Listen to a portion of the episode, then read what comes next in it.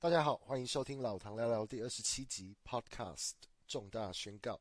那这集应该是蛮快的，因为只是想要来发个重讯。老唐上个财务年的工作绩效审核又出来了，被加薪了四四 percent，然后也被给了七千五百块澳币的奖金，还算是满意。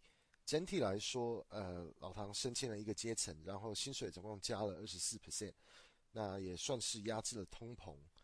老唐最近因为工作已经进入百货零售业的高峰期，有连续性的年度促销日，呃，像是 Click Frenzy 到双十一，再接到 Black Friday，然后 Cyber Monday，圣诞节，然后 Boxing Day 是一连串的大促销，整个公司有超过一半的营收主要都是来自于这个时间，所以是非常忙碌的时间点，几乎是周末都要待命，有时候礼拜五晚上、礼拜六早上也都要加入一些会议来解决问题。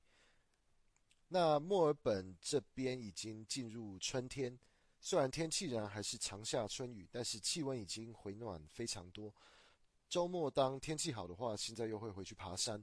最近周末起床在家先吃个饭，然后泡个手冲咖啡，就出门去爬山。因为墨尔本的冬天雨量大，而且非常冷，所以出门时间比较少，也比较少时间去运动，所以都是选择冬天的时候加入健身房。然后春天来的时候就取消这个会员，然后多去参与一些户外的运动。那我个人是非常喜欢爬山，所以最近周末都是去爬山，然后锻炼心肺功能，然后顺便大量排汗除湿。那近期应该会等好的促销，将会用员工价购入一只 Garmin 的 Venue 2 Plus 的智慧手表，来追踪健康的数据。那老唐自己想要发表的重讯，就是因为工作跟生活都已经太忙碌，那老唐是决定将短期不再录制 Podcast。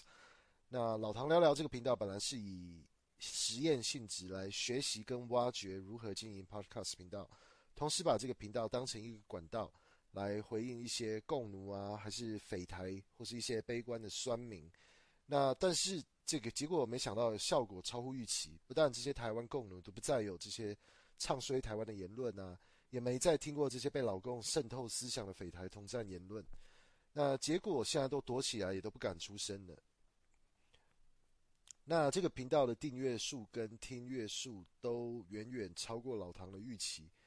那总共发出过二十七集的 Podcast，那总共的听阅数也已经破万次了。而且订阅数也破了一百人次。老唐一开始是并没有预期会有超过一百个人，呃，订阅我的频道，然后在这边听我讲这些屁话。而且居然最多听众的国家，居然是第一名，居然是美国，然后第二名是澳洲，然后第三名才是台湾。那老唐在这边要感谢所有的听众，默默的在另一边听老唐讲这些故事。老唐将会今年在十二月三十一号抵达台湾，会先去台北跨年，度过二零二二，然后二零二三年将会有新的故事将揭晓。这将会是二零二二年最后一集的 Podcast。二零二零三年会不会再重新录制 Podcast？那真的就是要看有没有空了。那谢谢大家的收听，请各位保重。那也先提早祝各位一个新年快乐。OK，拜拜。